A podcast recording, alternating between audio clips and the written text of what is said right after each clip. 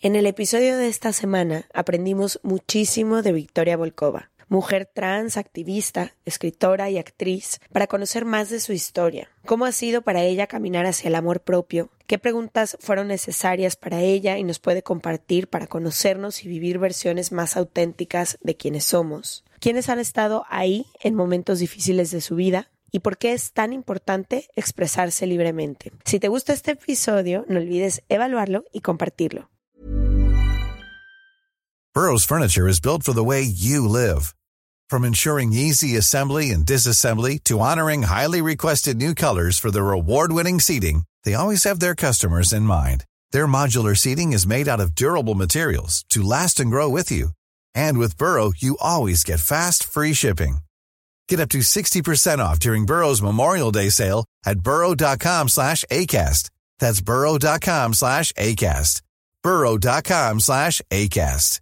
This Mother's Day, celebrate the extraordinary women in your life with a heartfelt gift from Blue Nile. Whether it's for your mom, a mother figure, or yourself as a mom, find that perfect piece to express your love and appreciation. Explore Blue Nile's exquisite pearls and mesmerizing gemstones that she's sure to love. Enjoy fast shipping options like guaranteed free shipping and returns. Make this Mother's Day unforgettable with a piece from Blue Nile. Right now, get up to 50% off at BlueNile.com. That's BlueNile.com.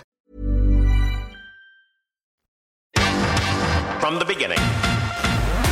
Se regalan dudas nace de la infinita necesidad de cuestionarnos todo. todo lo que está a nuestro alrededor. De dónde venimos y hacia dónde vamos. ¿Cómo tomar decisiones más informadas? Tenemos tantas dudas que te las queremos regalar. Soy Leti Sagún. Y yo, Ashley Franje, y en este espacio invitamos a quienes saben y no saben tanto de todo eso que tendríamos que estar hablando. En colaboración con ACAST. Les damos la bienvenida a otro martes de Se Regalan Dudas. La verdad estamos bien contentas porque llevamos persiguiendo a esta mujer, pero no habíamos podido como que coordinar las agendas, nada más no se había dado.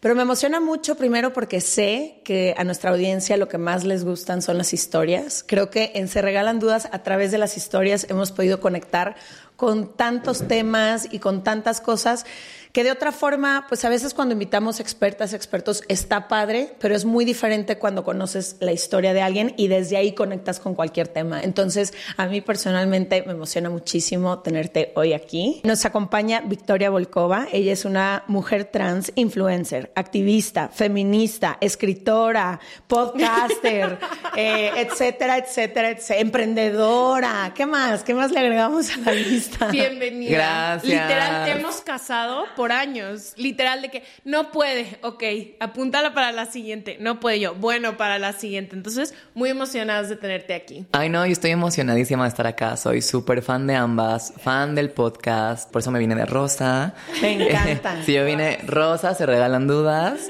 Y no, wow, me encanta. Soy muy fan. Qué emoción.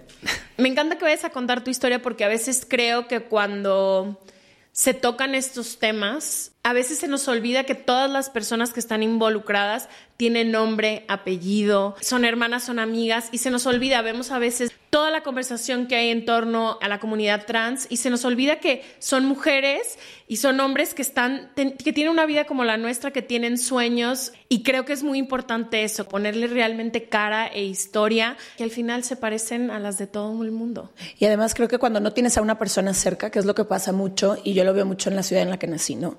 Cuando no tienes a una persona cerca que viva cualquiera de las situaciones de las que se habla, es muy fácil verlo desde fuera y emitir una opinión. Decir, no, yo creo que esto, yo creo que el otro. Cuando empiezas a acercarte a todas estas historias y todas estas personas, tu perspectiva cambia por completo. Pero antes de que nos metamos a eso, me gustaría primero, Victoria, conocer tu historia. A todas las personas que no te conocen, quién eres, cómo creciste, que nos camines un poco como por tu historia de vida, si es posible, hasta llegar al día de hoy, que sé que literalmente te has convertido en un referente y se me hace increíble lo que has hecho desde tu lugar. Gracias, y desde tu privilegio, que sé que lo reconoces también. También, sí, Sí. totalmente. Cada vez que me preguntan esto de, a ver, cuéntanos tu historia de vida, es como, en- todo empezó en 1800. Me, voy a, me remonto al año. sí, de que en el medievo, antes de que me convirtieran en vampira, Yo era una niña normal. Sí, No, es que, ay, a ver, ¿cómo, por dónde empiezo, chavas? Pues, no sé, miren, o sea, hola, soy Victoria Balcova. Un Mira, te voy a decir, uno de los podcasts que más nos gustan a mí, Ash, ella siempre empieza preguntándoles, cuéntame un poco de tu pasado espiritual, la familia en la que creciste, las cosas en las que creías, y de ahí se arrancan. Entonces, igual Me de ahí podemos arrancar, Me ¿no? Como un poco cómo era el entorno en el que tú creciste. Va, me gusta mucho eso.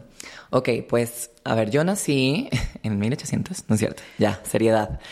Ciudad de México, soy niña de los 90, nací en el 92, entonces era una época en donde, pues, yo creo que todo el tema LGBT cero se platicaba, cero se contaba, cero había referentes aquí en México, por lo menos. Y yo siempre Fui una niña súper extrovertida, hablaba mucho con las manos, con la cara, siempre, siempre así muy expresiva. Y desde muy pequeña, por ser expresiva, pues siempre me gustaron cosas como teatro, danza, ballet. Mi mamá era bailarina, entonces yo era también amante de la música. Pónganme una coreografía, ya saben, esas coreografías del kinder, yo era la más De feliz. un, dos, Sí, y de que de, de que de, ay, de conejito, payasito, de lo que, de esas cosas así horrendas, güey, de que eres árbol. Güey, fui árbol, fui tiburón, fui, fui tomate, o sea. no, literal, fui tomate, güey, de que el oso de mi vida. Le lloré a mi mamá de no quiero ser tomate. Yo siempre me iba con mis amigas, ¿saben? Desde el kinder yo era de que con mis amigas, yo no quería ser tomate, quería ser conejita. Entonces, desde ahí empezó la cosa, ¿no? Mi familia, pues es mi mamá, mi papá, mi papá obviamente, papá mexa, de que, que yo trabajo y aporto para la casa, pero realmente no estaba como ahí para la educación.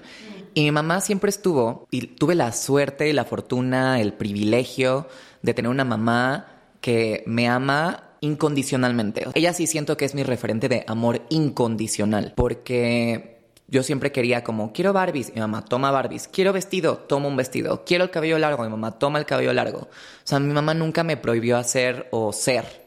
Y siento que eso es base para por lo menos sobrevivir en el mundo con una autoestima medio, medio, ¿sabes? Porque luego ahí vienen los golpes de la vida, pero creo que esto a mí me permitió empezar a formar una personalidad que a pesar de que allá afuera me dijeran no todo el tiempo, tuve una infancia condicionada por el no de la sociedad de una forma constante que yo siento que a cualquier, a cualquier persona la rompe. Y pues para mí, a mí no me rompían. Yo era de, pues esta, esta soy yo. Entonces no me importa. Y, y bueno, entonces así fui creciendo. Importante lo de tu mamá, ¿no? Porque si te rompen afuera y te rompen adentro, Sí, lo difícil que hubiera sido. O sea, tú por lo menos tenías este sostén que en casa era lo que tú seas, es amado y es aceptado. total. Y que, y que nunca fue cuestionado, ¿sabes? O sea, a mí nunca me cuestionó en mi familia, ¿qué eres? ¿Quién eres? ¿Qué te gusta? ¿Para dónde quieres ir? Simplemente era como un, ok, te estás expresando de esta forma y mi mamá era como, ok, dentro de lo que cabe y dentro de lo que yo puedo llegar a entender y comprender, te puedo ayudar. Pero eso siento que es algo, una herramienta que incluso ahora los papás ni siquiera saben dar, ¿no? Y mi mamá viene de un pueblito en donde no hubo educación sexual. Mi mamá apenas si cursó la secundaria, no terminó la prepa. Y su pueblo es que de verdad miniatura. Entonces no había esta educación de apertura sexual. Y me sorprende que hasta la fecha mi mamá siga siendo la persona con la que más me puedo abrir y de verdad no emite ningún juicio. Qué hermoso. Y eso es uno de mis privilegios más grandes. Y no debería ser. O sea, qué triste que, que, que sea, sea un privilegio, ¿no? De que mi, mi mamá me ama. O sea, Sí, güey, sí. qué triste. Pero, pues eso me hizo crecer muy yo. Entonces siempre me gustó la danza, el baile, las artes.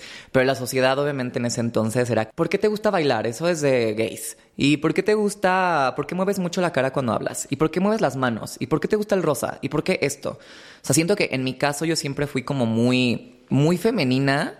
Y esto no es la regla para todas las mujeres trans o para las personas trans, ¿sabes? O sea, no tiene por qué gustarte el rosa ni las Barbies, como para que alguien diga, ay, es que eso significaba que desde chiquita. Pero siento que eso fue mi caso. Siempre he sido muy. Sí, tampoco estereotipar, estereotipar eso de así se tienen que ver, no se ve de muchísimas maneras. Exacto, sí, no, o sea, es como dentro del arco iris hay todavía más espectros de colores, entonces, justo, esta es solamente mi historia, mi caso, pero cero represento a, a la comunidad trans, o sea, siento que algunas personas se pueden identificar conmigo, pero creo que hay como muchas maneras de ser trans, eh, muchas maneras de expresar tu, tu, identidad, así, no solamente siendo trans, sino siendo ser humano, ¿no? O sea, no hay una forma de ser hetero, no hay una forma de ser mujer. ¿Y cómo nos caga? Que nos estereotipen de cualquier manera o que nos etiqueten, ¿no? Que nos limiten. A mí es lo que más me, lo que más me puede frustrar en la vida, ¿no? O sea, que me digan, es que esto eres o esto tienes que ser. Ah, déjame te enseño cómo no. te señalo porque no estás siendo como yo cre como yo siento que deberías de ser. Sí, como yo proyecto que para yo estar cómoda, tú tienes que ser. Es porque al humano le da miedo lo desconocido, le da miedo lo que no puede etiquetar, le da miedo como no le puedo poner nombre a esto, entonces me asusto. Pero creo que ponerle etiqueta, nombre, encerrar en una cajita a una persona es eso, encerrar en una cajita, ¿no? Entonces... En una cajita para la comodidad de quien quiere meter a esa persona en esa cajita. Sí, y que ni siquiera las personas que están en una cajita se quedan ahí por mucho tiempo. Exacto. Sí vas a estar ahí un ratito, pero no por mucho. o sea, seas el más heteronormado, cisgénero del planeta Tierra, o sea, no, no, nadie se queda ahí. A nadie le gusta. Y em, por alguna razón yo también siempre estuve conectada, o sea, hace rato, hace rato que me preguntaron de la parte espiritual, yo siempre estuve como muy conectada con esa parte. No sé por qué, no tengo idea. Yo le decía a mi mamá, mamá, quiero desde hacer yoga. Güey, ¿quién le pide a su mamá hacer yoga a los 11? y en los 90. Ajá. O sea, de verdad era como, y pues no había de que tutoriales en internet, nada de eso. O sea, el internet apenas era algo de que, ay, bueno, como que está existiendo. Entonces mi mamá me compraba libros de yoga y luego empecé a hacer yoga con libros, súper extraño que te explicaba las posturas. Y a partir de ahí yo me empecé a ir a otros temas. En esa época, bueno, yo perdí a mi papá a los 11 de una forma súper violenta. Entonces, desde ahí empezó una espiral hacia abajo, ¿no? Y, y, creo que eso hizo que también nos replanteáramos muchas cosas, sobre todo yo, porque me puso en, esta, en este papel de tú eres la mayor, tengo otra hermana que ya ustedes conocen, que es tres años más chica y es una bella, también Sagitaria como yo, pero ella es bien Sagitario y a mí me gana mi luna y mi ascendente en Capricornio. Y um, siento que me puso en este papel de pues, tú eres la mayor y tienes que empezar a cuidar a tu familia. Entonces me hizo una persona hiper independiente y responsable. Y entonces también eso me hizo como enfocarme mucho en, en los demás y me hizo un lado un poquito a mí.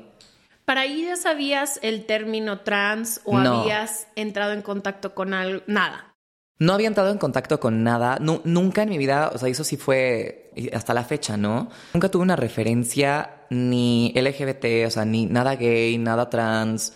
Yo no sabía ni siquiera que podías transicionar. Pero también fue algo que no necesité y eso también creo que entra en la conversación de nature versus naciste naturaleza contra cómo te crías. Ajá naciste te hiciste qué, qué pasó ahí no o sea a mí nunca no tuve ninguna referencia no tengo ningún familiar que sea LGBT simplemente era la expresión de cómo yo quería ser. Creo que gracias a que mi mamá nunca me lo prohibió también ahí hubo esta yo nunca tuve esta máscara de, ay, soy un hombre hetero y me voy a hacer, así me voy a esconder en lo que salgo del closet. Yo siempre estuve en un closet de cristal. Con libertad. Sí, muy limitado también por la sociedad. O sea, les digo, a mí desde pequeña bullying fue mi segundo nombre. Wow. Sí, fue algo muy cañón, muy duro y que muchas generaciones más abajo que yo hemos platicado así de, ay, el bullying. Y ellas me dicen, no, yo nunca tuve bullying. Y yo, wow, crecer en un mundo sin bullying. Qué padre tener una, una vida, una niñez y adolescencia en donde no hayas tenido acoso de parte de tus compañeros por tu identidad, por quién eres, por cómo te expresas. Qué cabrón. Creo que cuando empiezas a estudiar la importancia de la infancia y de poder tener infancias libres y lo mucho y la que repercute total y lo mucho no y lo mucho que repercute el bullying. O sea, el bullying afecta directamente a la autoestima, que es los problemas que trae después de salud mental más fuerte. Y mucho de la raíz de eso es porque fue, hay gente que ha sido acosada, que fue bulleada desde que eran chiquitos dentro de su escuela. Sí. Sí, y de personas cercanas, ¿no? Sí recuerdo que la familia de mi papá era súper machista, entonces también ahí hubo como toda esta historia de para la familia, para lo externo está mal. Y sí es mucho condicionamiento y también es como, uy, qué, qué, qué de hueva, la verdad. A mí me da mucha flojera pensar que hay personas decidiendo si te dan permiso de ser o no ser. Qué cabrón. O sea, es de como, yo estoy más arriba que tú, ¿por qué? No, no sé, nada más porque soy mayor, nada más porque tengo más edad, y entonces yo tengo permiso de decirte, lo que tú haces está mal, entonces lo que yo hago está bien. Y pues al final así se heredan traumas. Así, así vas heredando el trauma de tu papá, de tu mamá, de tu abuela, de tu Y abuelo. basado en lo que ellos son, ¿no? Y que ni Porque es tuyo. como- ni es tuyo. Es como, desde mi lugar yo te voy a decir a ti lo que tú tienes que hacer. Ay, güey. Y mucho de eso viene muy basado de ignorancia completa, pero también yo creo no se han permitido ver el mundo. Porque cuando quieres limitar algo es porque tu propia visión es limitada, porque tu forma de ver el mundo es limitada, porque tus límites y tus posiciones, todo, políticas, sociales, religiosas, están súper cartonadas, no dejas que se mueve, no puede entrar ni una brisa. De nada. De nada. Y así como te juzgan a ti, juzgan sus propias vidas, juzgan sus propias decisiones, limitan su experiencia de vida al completo. Y siempre, ¿sabes qué? Siempre he pensado que cuando quieren reprimir a alguien más es porque han reprimido algo en sí mismas. O sea, cuando tú dices, tú no puedes ser eso que tanto me causa ruido, algo tuviste que haber reprimido tú en tu propia Siempre es un historia reflejo. Siempre. para querer aplastar a la persona enfrente, porque la persona enfrente te está reflejando esa libertad que tú no te permites, es lo que sea, ¿no? Que- Sí, porque en tu casa te dicen que no. O sea, porque esas personas, seguro que en su casa, o sus papás, o alguien de cierta autoridad, o alguien que querían, les dijo, no puedes. No puedes. No puedes, no tienes por qué, no, todo este condicionamiento. O no tan es de cabrón. niñas o no es de niños. Yo lo veo muchísimo ahorita en la educación de, de chiquitos o chiquitas alrededor de mí, que mucho eh, ya repiten ellos o ellas, no, no te pintes las uñas porque eso no es de niños. No, a los 3, 4 años. Imagínate si desde los 3 años empiezas a tener esa referencia, todas las formas en las que a lo largo de tu vida te vas a limitar pensando que algo tiene que ser de una forma o tiene que ser de otra forma porque alguien más lo dijo. Porque esto no, al niño de 3 años no se le ocurrió, ay, esto es de niño. de-". No, alguien le dijo, lo aprendió, lo repitió, lo hace, Sí. lo condiciona. Sí, yo tengo, tengo primitos súper chiquitos. O sea, yo empecé, de hecho, mi transición médica. No, a ver, espérate. Entonces, Sí, ya nos saltamos en la historia, ya tú y creces, yo nos tenemos naces que y te reproduces. Entonces, muere tu papá, te vuelves la hermana grande, la hermana responsable. Súper responsable. Dejé de enfocarme en mí por un buen rato, tratando de como mantener junta a mi familia, ¿no? Eso fue como en mi cabeza lo que tenía que hacer, porque mi mamá sufrió de depresión tremenda. O sea, ya tenía depresión antes y con lo de mi papá fue de que, bye. Bye. Sí, ahí fue como espiral hacia abajo y pues mi hermana estaba súper chiquita y yo estaba muy consciente de lo que estaba pasando, entonces siento que ahí me volví como una persona que ahí sí me empezó a afectar más el condicionamiento del no. Siento que me explotó todo lo que me habían hecho en la escuela antes y ahí fue como, el, ah, no, entonces no puedo. O sea, de verdad fue, no puedo, me la empecé a creer. Entonces no, no oculté quién era. Veo mis videos que llegué a hacer documentando mi transición y me veo y digo, ay no manches, siempre he sido la misma. O sea, nunca, nunca lo oculté. No se pudo esconder, No, no, salía. no. No, y aparte cómo hablaba, cómo me expresaba y dije, Es que ay, es no. quién eres, Y digo, qué gusto, qué bueno, qué bueno que no me encerraron porque si así ha sido difícil, no me imagino para una persona que de verdad la, la han oprimido tanto que tiene otra segunda personalidad, ¿no? Entonces, bueno, pasa lo de mi familia, mi mamá dice, ¿saben qué? Nos vamos a Querétaro. Yo en este entonces, aparte, empecé a experimentar con mi identidad y con mi expresión, con maquillaje. Y entonces yo a los 11 años ya me maquillaba y decidí ser, ser gótica. O sea, en ese entonces no había Pinterest, no había YouTube, no había de dónde inspirarte más que de la música, ¿no? Y yo encontré que la música diferente en ese entonces, este rock gótico, y empecé a explorar como toda esta, a los vampiros, y empecé a experimentar con eso y suena súper extraño, pero para mí la lógica que, que tiene ahorita es, ahí me permitía explorar con pintarme las uñas de negro, ponerme delineador negro, pintarme los labios y que nadie me estuviera cuestionando mi identidad. Ahí era como de, ay, pues es que es gótica. Ya. Pero para mí era, me puedo expresar de una manera Además, culturalmente era esta época en la que las personas empezaban a hacer eso, ¿no? A pi- pintarse en delineador negro, Ajá, a- ajá. sí. Como esta- estaban los emo, estaban Sí. los punk, Sí. estaban como todas estas subculturas que son, la verdad, muy divertidas. No, y porque- son lo que la mayoría de las personas forma parte de una subcultura todo el tiempo.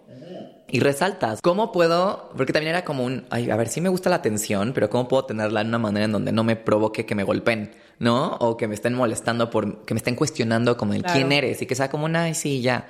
Y yo encontré en, en, en esa subcultura, la verdad es que mucha, mucho confort también. O sea, un confort que no iba a encontrar como en, en, la cultura pop, ¿no? Y para mí la cultura pop me encanta, o sea, yo soy la más de cultura pop. Madonna eh, para mí fue mi referente. Entonces no había referentes de mujeres trans y mucho menos de una mujer fuerte. Entonces para mí, güey, Madonna, wow, me encanta. Y entonces mi mamá decide que nos lleva a Querétaro a vivir por un rato. Bueno, para ella fue un siempre, para mí era, no, eso es un, un ratito. Un ratito.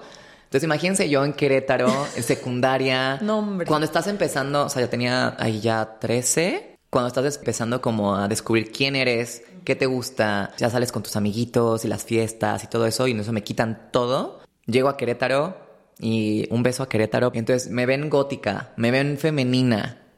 Acabaron conmigo. Me pisotearon como no poder. Era tremendo. Yo estaba como, ok, bueno, unos años más hasta que cumplas 18 y te Respira. puedas ir de acá. Ajá. Entonces ahí sí me enseñó mucho el poder de uno estar con, conmigo misma, ser mi mejor amiga, porque ahí sí la verdad es que no tenía para dónde, no tenía amigos, me quitaron todo lo que conocía. Entonces sí fue mucho estar con mi espiritualidad también y pensar también que si empezaba a imaginar y a visualizarme cómo quería vivir en un futuro, eventualmente lo iba a lograr. Y de- después ya fue que encontré de que el libro de El Secreto, así como a los 16. Güey, cuando salió apenas el documental y Claro. salió el libro y así, yo tenía 15, 16 años y me enfoqué en eso. Y, y es, y, y se me hace muy chistoso que ahorita sea algún tema tan grande la Claro. manifestación. Claro. Pero es que yo lo veo hacia atrás y digo, ¿cómo es que esa niña gótica que llevaron a Querétaro, cero, tenía una oportunidad de ganar en la vida?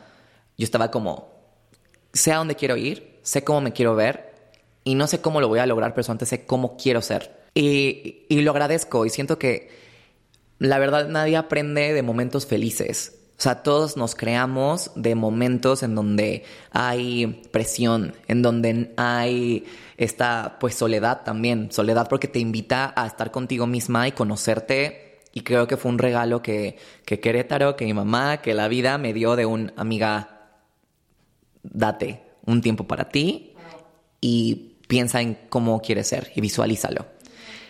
Y bueno, después ya pasó Querétaro. Yo me vine aquí a la Ciudad de México a estudiar. Ya dejé todo atrás. Seguía siendo gótica. No, pasé. 10 años gótica, güey. ¿Y, tú, no, ¿Y pero tus botas? ¿Qué te pasó en las uñas? Ajá, y yo. Pero, ¿sabes qué fue divertido? Que hubo un momento donde dije, ok, si no puedes contra ellos, úneteles. Y en ese entonces recuerdo que había como un grupito de niñas que estaban obsesionadas con el rosa. Y dije, bueno, de aquí soy. Entonces De pasé gótica de gótica a a. Paris Hilton, güey. O sea, te juro. en los noventas. ajá. Sí, no, yo llegué así ya de gótica a Paris Hilton, entonces yo estaba de que Paris Hilton, bling bling, Chihuahua, todo, o sea, el extremo. Pero la verdad es que eso me ayudó mucho también a moverme, ¿no? En, en, y también era una parte de la exploración y, y, y digo, yo estudié diseño de modas. Entonces, antes de eso yo ya quería estudiar diseño de modas, yo quería dedicarme a la moda y creo que para mí siempre estar en estos trends o en estas subculturas o en lo que estaba pasando siempre ha sido algo muy divertido para mí. Y siempre me ha ayudado a entenderme también a través de, de la moda, a través del estilo. Y bueno, entonces yo ya me vengo para la Ciudad de México, empiezo a estudiar la carrera que siempre quise, me vine sola, me vine sin ayuda, no sé cómo le hice, porque aparte ya no tenía los amigos que tenía en la escuela, no tenía familia acá. Y dije, bueno, no sé cómo le voy a hacer, pero lo voy a hacer. Y empecé a trabajar como maquillista. Y eso fue para mí también la puerta en donde empecé a conocer todo un mundo, porque interactúas con muchísima gente. No eres maquillista, eres psicoterapeuta de todo el mundo. Sí. ¿Sabes? Sí. Y aparte de que eso me ayudó a experimentar también con, con mis looks y todo. Sí, como la expresión, ¿no? Sí, yo siempre quise, pero no tenía el dinero para hacerlo. Mi mamá no tenía dinero para comprarnos maquillaje. Entonces, yo siempre que ahorraba mis pesitos en Querétaro, así de lunch, y ya cuando tenía suficiente dinero me compraba de que un gloss ahí en MAC. MAC era lo único que había de maquillaje. Literal. Era lo único. Y había seis cosas. Ajá. Seis colores que todas usábamos. Sí, y que aparte eran colores de que, o sea, ahorita veo mis fotos y digo, Victoria, ¿qué estabas El rosa chicle. Sí, rosa chicle. Yo sí, ese estaba. rosa chicle, sí. Ajá, estaba, se llamaba Snob. Todavía recuerdo el nombre de ese labial, Snob. Es un rosa precioso, palidísimo. Sí. Y yo ahí con mi boca pálida y Y yo, todo el ¿listo? mundo con la boca craquelada. Ponte un Gloss. Hidrátate la boca primero. No sabíamos nada. Nada, bebé, nada. Y yo me maquillaba así con, con mis, mira, dos cositas que tenía, pero yo así hacía un look tremendo, ¿no? Y, creo que esto me, siempre fue como mi sueño también trabajar en MAC en ese tiempo. So, yo decía, quiero trabajar en MAC porque quiero maquillaje gratis. Dije, es que imagínate lo que podría hacer con todo ese maquillaje gratis. Esas eran mis metas de vida, ¿no? Y em, veía a los youtubers de ese entonces también, como compartir tutoriales de maquillaje y su vida. Decía, qué padre algún día hacerlo. Güey, estoy estudiando moda, necesito pagarme la carrera porque mi mamá ya no podía. Y en eso, yo a los 17, 16, 17 había dejado un currículum en MAC de Querétaro. Y obviamente me dijeron, "Mm, pues necesitas tener 18 para trabajar acá, ¿no? Entonces ya que me mudo a la ciudad, yo estaba a dos de dejar la uni porque no podía seguir pagándola. Y en eso me hablan de MAC de Ciudad de México, oye, es que alguien nos dejó aquí tu solicitud y nos recomendó mucho que, eres una persona que de verdad tiene muchas ganas de trabajar acá. Entonces tenemos un puesto y queríamos ver si puedes hacer una prueba. Y yo, ¿cuándo? Mañana. ¿Dónde? Tal lugar. Yo decía, yo no sé dónde es eso, pero voy. Pero voy. Güey, y ahí me tienes ahí 17 años, de a punto de cumplir 18, solita de en la ciudad, corriendo por e- esta oportunidad y me quedé. Y para mí fue como de, ok, manifestación, ok, nos gusta esto. Aquí empezamos. Y ya que empecé en ese trabajo, trabajaba en Reforma 222 y ahí hay muchísima gente de todo tipo. Ahí están todas las subculturas, hay muchas mujeres que son trabajadoras sexuales y, y- y mucha gente muy interesante. Y recuerdo que me empezaron a llamar ella, ¿no? Me decían así como, ay, eres muy bonita. Y yo así de, ay, gracias, pero es bonito. Y me decían, obvio no, eres bonita. Y yo, y sentía como, cada vez que me decían eso, era como, ay, sí, me gusta que me digas bonito. Eh, di- dime lindura. Dime más. Dime que estoy linda. No, pero cada vez que se referían a mí en femenino, era como este un sí, me estás viendo. Y sin que yo tenga que decir algo, ¿no? Y entonces una chava llegó una vez a que la maquillara y ella me dice así como, ay, es que tú eres como yo, yo, ¿cómo como tú? Y ella, sí, no, tú eres trans. Y yo, ¿qué es trans?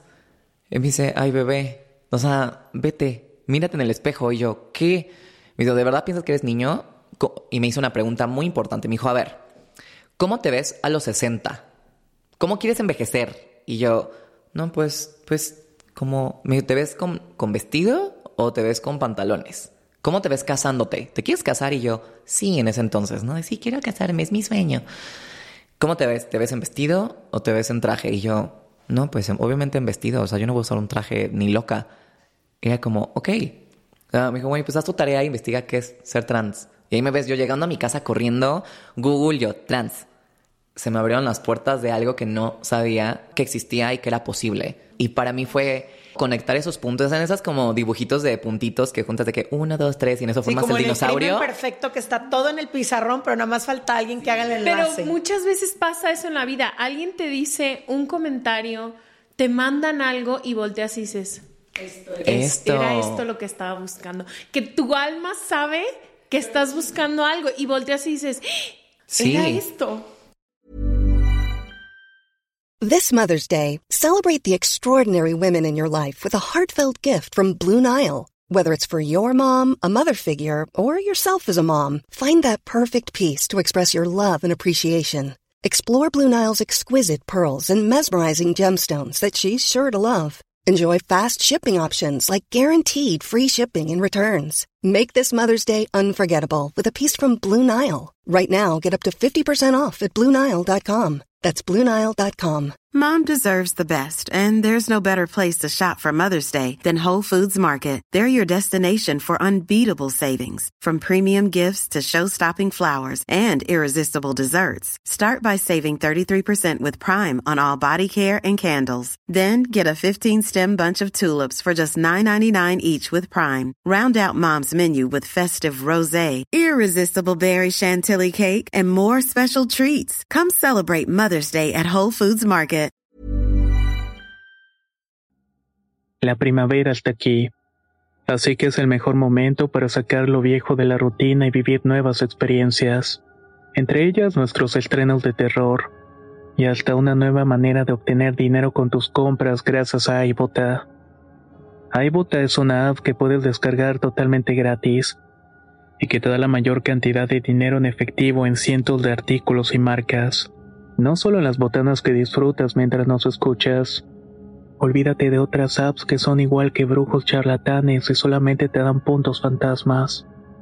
Con iBota simplemente agrega tus ofertas a la aplicación y obtén dinero real que podrás transferir a tu cuenta bancaria, PayPal o tarjeta de regalo. No lo dudes y únete a una comunidad con 50 millones de usuarios que ya disponen de los beneficios de más de 2.700 marcas y tiendas, como Lowe's, Macy's, Sephora y Best Buy.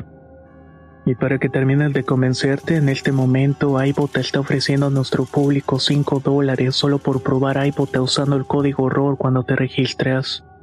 Solo tienes que ir al App Store o Google Play Store y descargar la aplicación iBota gratis para comenzar a ganar dinero en efectivo y usar el código ROR. Esto es iBota en Google Play o App Store y usa el código ROR. Aprovecha los nuevos comienzos y corre a descargar la aplicación para ganar más cashback.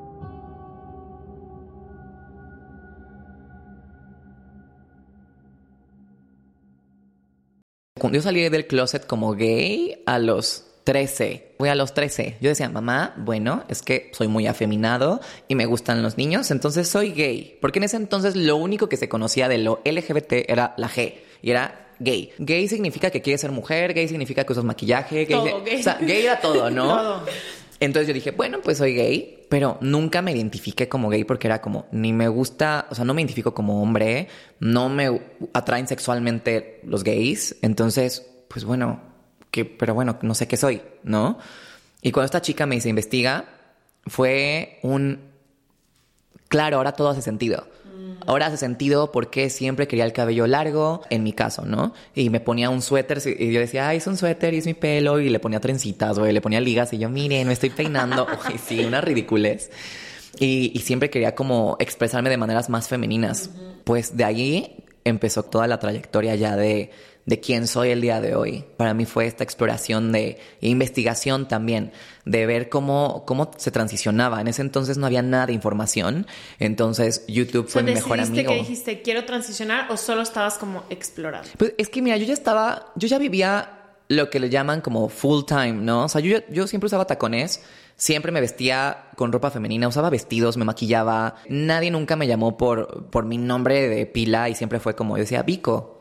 O sea, para mí Vico era como este nombre neutro que... Ni que- sabes si sí, si Ambiguo, no. ajá, donde era como de que, güey, no, no tengo por qué explicar quién soy y Vico queda perfecto.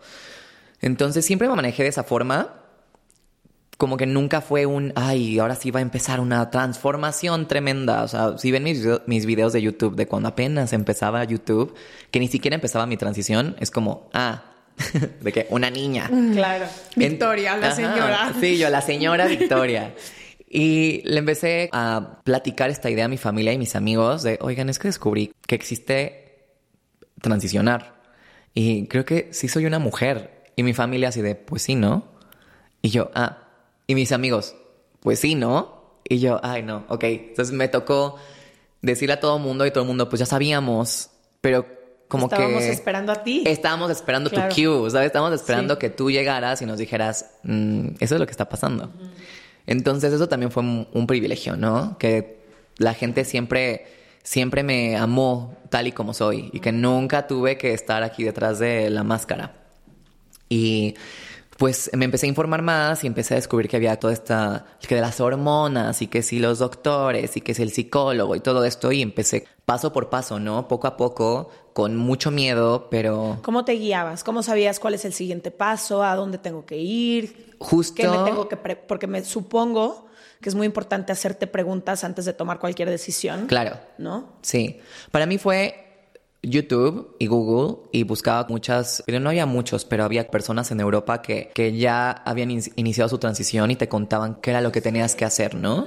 Digo, y aquí en México obviamente ya existían muchísimas personas trans, solamente que siempre era de la cultura underground. Hay un gran libro, que de hecho están haciendo una serie, que se llama Tengo que morir todas las noches, que habla de toda la subcultura LGBT de los años 80, de los 70, de cómo, cómo era ser LGBT en ese entonces y cómo era underground, cómo todo era oculto. Gran libro, léanlo. espacios abiertos, serios lugares donde hablar. No, nada, no había nada de información porque pues todo era ilegal y todo era perseguido. Y estigmatizado. Sí, mucho. Ahí déjate de que hay bullying, no, era te matan, te meten a la cárcel.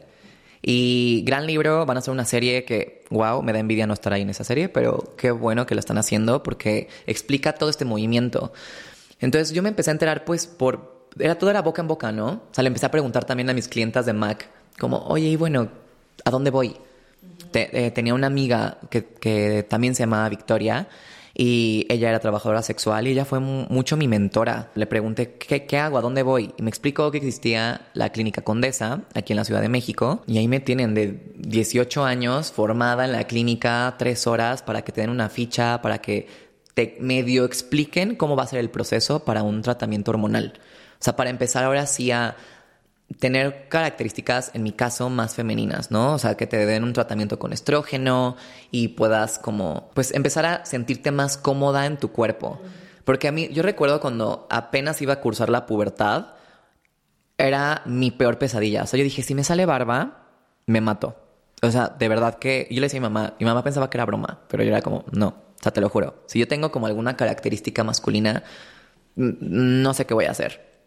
Y era esta pesadilla de todos los días despertar y verte en el espejo y ver, ya me salió barba, ya me... O sea, es una pesadilla. O sea, imagínense ustedes así como que un día despierten y tengan un bigote, ¿no? o sea, es como... Algo que, como, que no, reconoces en ti. No es mío, no lo quiero. Y pues así, así empecé. O sea, fue de boca en boca, chismecito, YouTube, la poquita información que había. Y por eso yo decidí empezar a documentar toda mi transición en YouTube.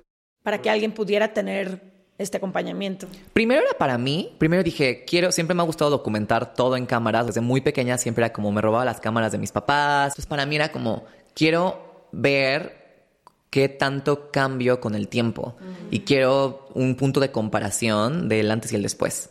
Pero después empezó a llegar muchísima gente a mi canal. Digo, yo ya hacía videos desde antes, pero empezó a llegar esto, estas personas de, ah, está interesante ver tu cambio. Está interesante ver cómo vives tu proceso. Y empecé a crear una comunidad. Y en esa comunidad empecé a encontrar a personas que, deja tú que me entendieran, que no pensaran que yo era una deformidad o que no pensaran que yo era rara. Que al contrario, pensaban que era cool, pensaban que era como, güey, estás increíble, estás guapísima, me, me, encanta tu vida, quiero ser como tú. O sea, yo nunca había leído un review positivo en mi vida acerca de mí. Nunca había con la sociedad. Con mi familia todo lo contrario. Todo lo contrario y creo que eso me ayudó mucho a de verdad no, pues incluso intentar suicidarme, ¿saben? Porque siento que mucha gente se suicida porque no tiene el amor de su familia, seas o no seas trans. Y luego imagínense más trans, le agregas esta capa de dificultad. Pues así empecé y así empezó mi carrera también en, en, en YouTube y fue todo un viaje muy loco. No puedo creer que se me ocurrió documentar mi transición. Qué interesante. Sé también que escribes después un libro que me llamó mucho la atención el título porque dice Mi camino hacia el amor propio, ¿no? Y creo que ese es un caminar en el que estamos todas. Sí. Pero me gustaría conocer en particular cómo se vio tu camino hacia el amor propio o a qué te refieres cuando dices caminé hacia el amor propio. ¿Fue hacia por fin encontrarte y verte en el espejo como tú siempre te imaginaste o qué significó para ti eso? Creo que sí, mi transición tuvo mucho que ver, obviamente, en toda esta búsqueda de tener una relación conmigo misma. Saber que tu vida es una relación contigo misma siempre fue algo que me estaba cuestionando constantemente, como de, bueno, o sea, ¿y, y, qué pasa aquí adentro? ¿Y, cómo, cómo me puedo amar? ¿Cómo me puedo respetar? ¿Cómo puedo honrar lo que estoy sintiendo y la persona que soy? Pero siento que, y en mi libro lo explico, siempre hablo acerca de cosas que me pasaron que no tienen nada que ver con mi transición. Y por eso siento que mi libro es un libro que cualquier persona puede leer, o sea, no solamente es personas LGBT, porque hablo acerca de lo que no, no nos enseñan. Hablo acerca de cómo te relacionas con las demás personas, cómo te relacionas contigo, cómo pones límites, relaciones amorosas. Todo eso es lo que a mí me enseñó el respeto, el amor, y no el amor romántico, no el como de, ay, me, pongo una mascarilla y comí sano, entonces ya me, estoy amando. Una con pétalos. que se confunde mucho con el autocuidado. Sí. Que es muy diferente. O sea, el autocuidado, claro, es come sano, es mueve tu cuerpo, pero el amor propio, y ahorita que estabas hablando, no puedo imaginarme un acto de amor más propio en tu caso, que haber transicionado. Claro. Que alguien con una sola palabra hayas volteado y hayas dicho, exacto, sí soy trans. El realmente decir, voy a hacer todo este proceso que sé que es doloroso, es súper estigmatizado, es súper señalado, pero para decir todo esto para llevarme a mí. No puedo imaginarme un acto de amor propio más grande en tu caso que eso, que decir, sí soy esto y para ser quien quiero ser, tengo que caminar todo esto que es muy difícil. Si voy a tomar lo que tú dijiste y, replantearlo como no hay acto más grande de amor propio que honrar, defender con uñas y dientes, todo para defender quién eres y quién quieres ser. No hay, no hay, no hay nada. O sea, es que de verdad no, no hay mascarilla, no hay ejercicio, no hay terapeuta que te vaya a dar esa herramienta más que tú misma y tú te la tienes que dar. La sociedad me puede decir que está mal. La, me pueden decir que, que, que, no sé, todo está mal conmigo, que no debería de ser así, me pueden condicionar con todos los nos que quieran, me pueden perseguir, pero jamás me van a quitar mi esencia y jamás me van a prohibir simplemente ser.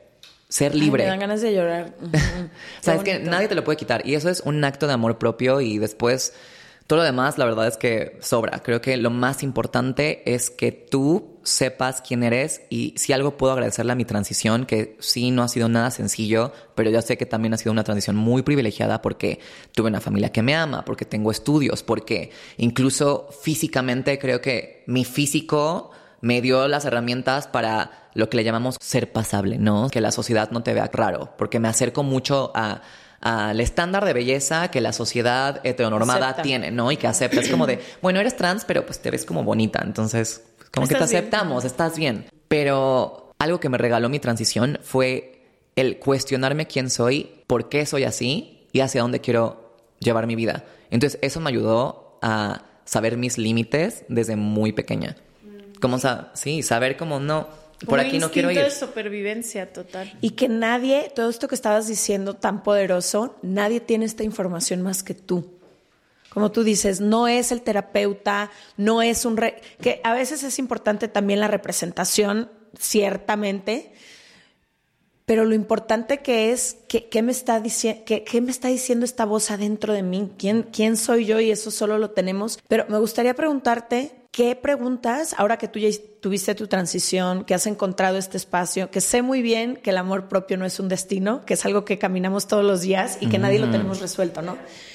Pero ahora que estás en este momento de tu vida, que reconoces tus privilegios, que te has convertido en un activista y demás, ¿Qué preguntas para quien nos escucha es importante hacerse si están pensando en alguna, en transicionar, por ejemplo? ¿Qué te hubiera gustado saber? ¿Qué, como que, qué es importante que la gente escuche?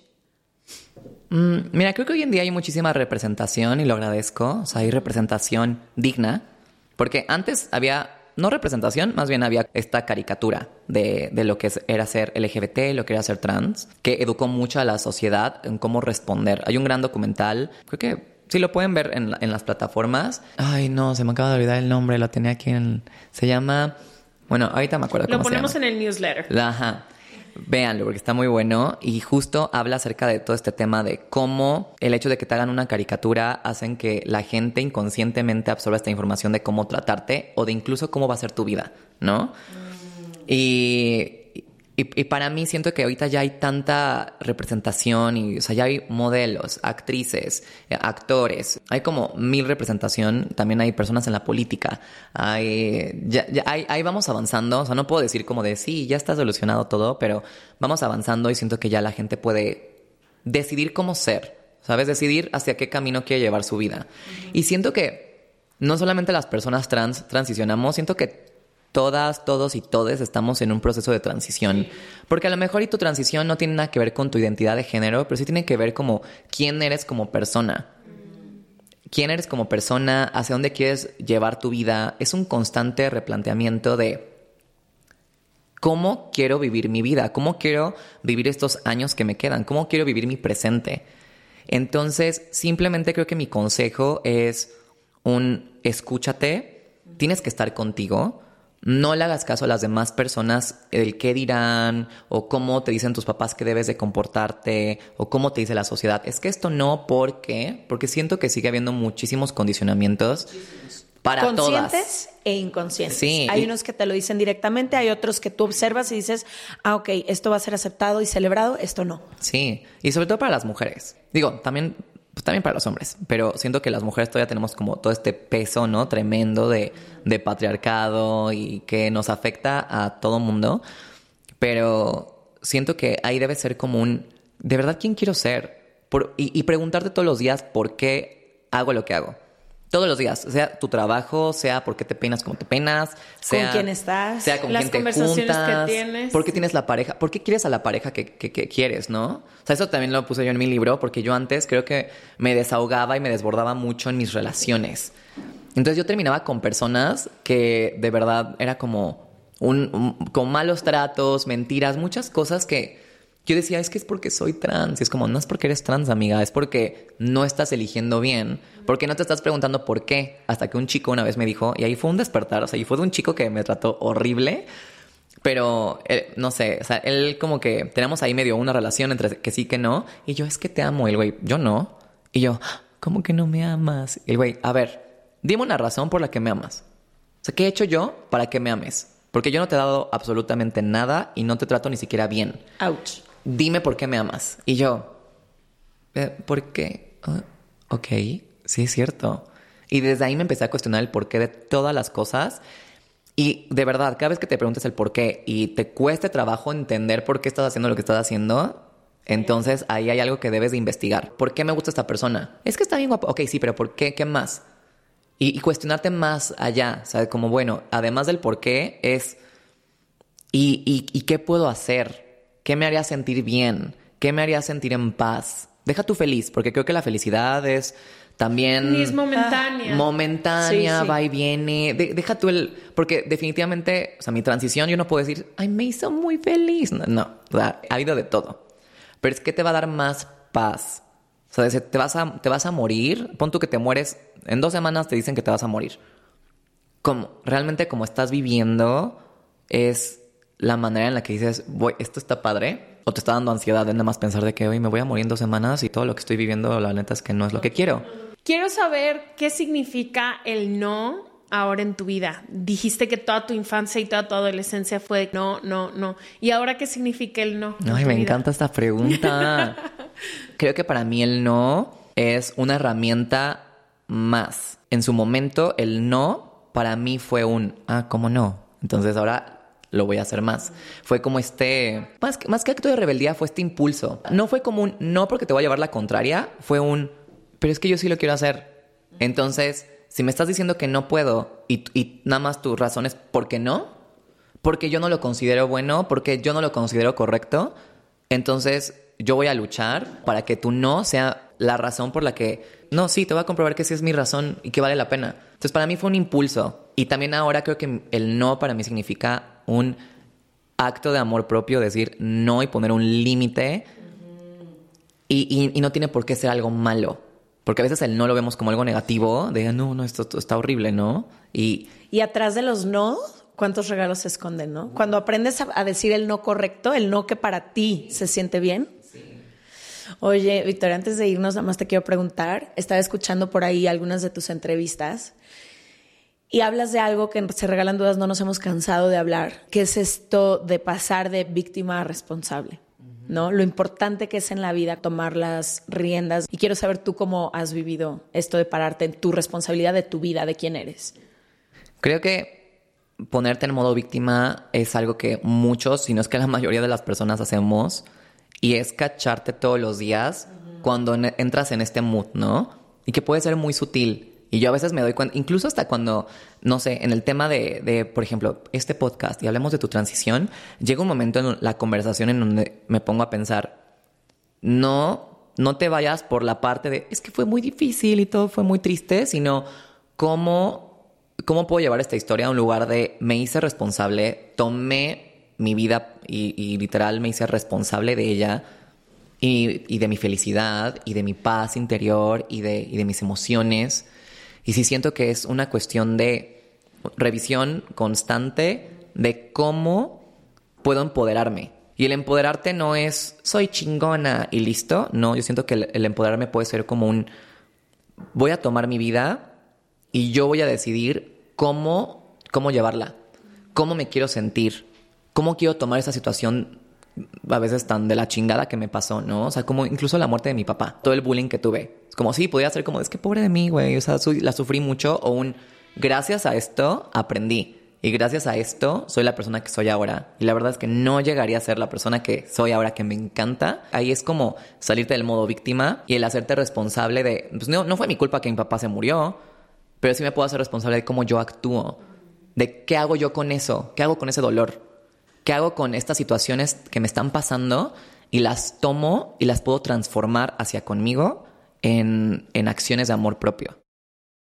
Yo un poquito como veo esto de víctima responsable, es como cuando estamos en la posición de víctima, que todas hemos estado ahí y que a veces es inevitable, sobre todo cuando estás en el dolor ahí adentro, es como si alguien más manejara el auto de tu vida, ¿no? Y entonces es el dolor o la muerte de alguien o lo que te pasó o el bullying o la tragedia quien va manejando. Y cuando ya encuentras las herramientas y la fuerza, eres tú quien maneja el auto de tu vida. Así, así yo lo siento a veces y creo que desde ahí, aunque es más difícil pararte en la responsabilidad porque ya no hay a quien culpar y a quien señalar, pero sí existe la posibilidad de que seas tú quien decide y maneja tu vida. Y creo que a veces, o sea, siento que viene también de mucho privilegio decirlo, uh -huh. pero se nos olvida que podemos construir la vida que queremos y que tenemos la fuerza. Cuando yo he caído en el papel de víctima ha sido porque creo que no tengo la fuerza. Sí. Como que digo, ¿cómo? Que algo es más fuerte que tú. Este dolor que siento es más fuerte que yo. Esta historia que me pasó. Esta persona. Me está definiendo tan. Muchas veces tienes que entender que sí tienes la fuerza para poder construir tu vida y que literalmente puede. O sea, algo que me encanta ahorita de que viniste es que sí hablamos de tu transición, pero hablamos más de tu vida y es como Claro que tu transición forma parte de tu vida, pero no te define. O sea, eres una mujer que estás aquí contando tu historia como puede venir muchísimas otras mujeres a contarla. Saberte que no hay evento, el que sea, claro que te marca muchísimo, pero que te defina. Que puedes tú decir esto y es un privilegio porque muchas veces estás en una situación donde todo lo que te está pasando te está definiendo y define el siguiente paso y el siguiente paso y el siguiente paso. Pero creo que también toma tiempo poder, sobre todo quienes vienen de sistemas familiares enteros donde ser víctima tiene, o ni si, deja tu recompensa, donde no has visto algo que sea diferente, sí. donde vienes, no sé, de mujeres que han sido sumamente abusadas, el poder decir, puedo pensar, es muy difícil siquiera imaginar claro. el salirte de ahí. Entonces, eso me encantó que veniste y que contaste tu historia de una mujer y me encanta lo que dijiste de que todas vivimos transiciones todo el tiempo y muchas veces es a costa de todo lo que conocemos. Sí, y es perderle el miedo al dolor, saber que duele. Duele, todas, todas, todas, todo el mundo. Todo el ser humano todo el que ser humano, el planeta. Todo el ser humano, güey. Por eso procrastinamos, por eso evitamos cosas, por eso evitamos situaciones, por eso evitamos tomar las riendas de nuestra vida y hacernos responsables, salirnos del papel de víctima. Pero es hacer las cosas con todo y miedo, porque el miedo, o sea, les tengo una noticia, nunca, nunca, nunca, por más preparada, por más estudiada, por más terapeada, elevada, este, Buda que seas, el miedo no se quita. Pero si haces las cosas con todo y miedo, te das cuenta que el miedo no te va a matar, no tiene por qué definirte y a la vez también perderle el miedo al dolor. Saber que el dolor es parte de, va a doler, todo tiene que doler, es imposible una vida sin dolor, pero que también saber que no porque te duela significa que va a ser ni para siempre o que te vas a morir. Y creo que cuando aprendes a, hacer eso, es como caminar en, en- sobre el fuego, ¿no? Así sobre el carbón, carbón caliente y dices, sí me duele, obviamente me duele, pero no me va a matar y sé que puedo llegar al otro lado y va a haber una gran recompensa que es esta fuerza y que todos, todos tenemos y pues la persona que piense que no lo tiene, bebé lo tienes. Y eso es mi consejo, o sea, es mi consejo de vida, es hazlo con todo y miedo y piérdale el miedo a que duela, porque es parte de la vida.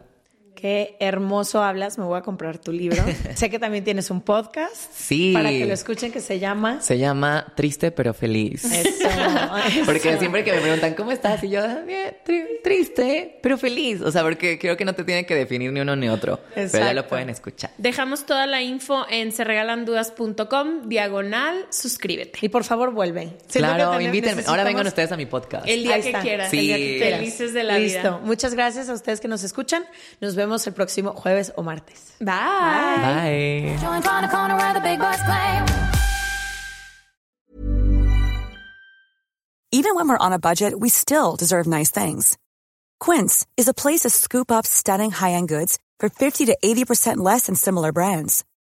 They have buttery soft cashmere sweaters starting at $50, luxurious Italian leather bags, and so much more. Plus, Quince only works with factories that use safe, ethical, and responsible manufacturing. Get the high-end goods you'll love without the high price tag with Quince. Go to quince.com slash style for free shipping and 365-day returns. Imagine the softest sheets you've ever felt. Now imagine them getting even softer over time. That's what you'll feel with Bowl and Branch's organic cotton sheets. In a recent customer survey, 96% replied that Bowl and Branch sheets get softer with every wash. Start getting your best night's sleep in these sheets that get softer and softer for years to come. Try their sheets with a 30-night guarantee. Plus, get 15% off your first order at bowlandbranch.com. Code BUTTERY. Exclusions apply. See site for details.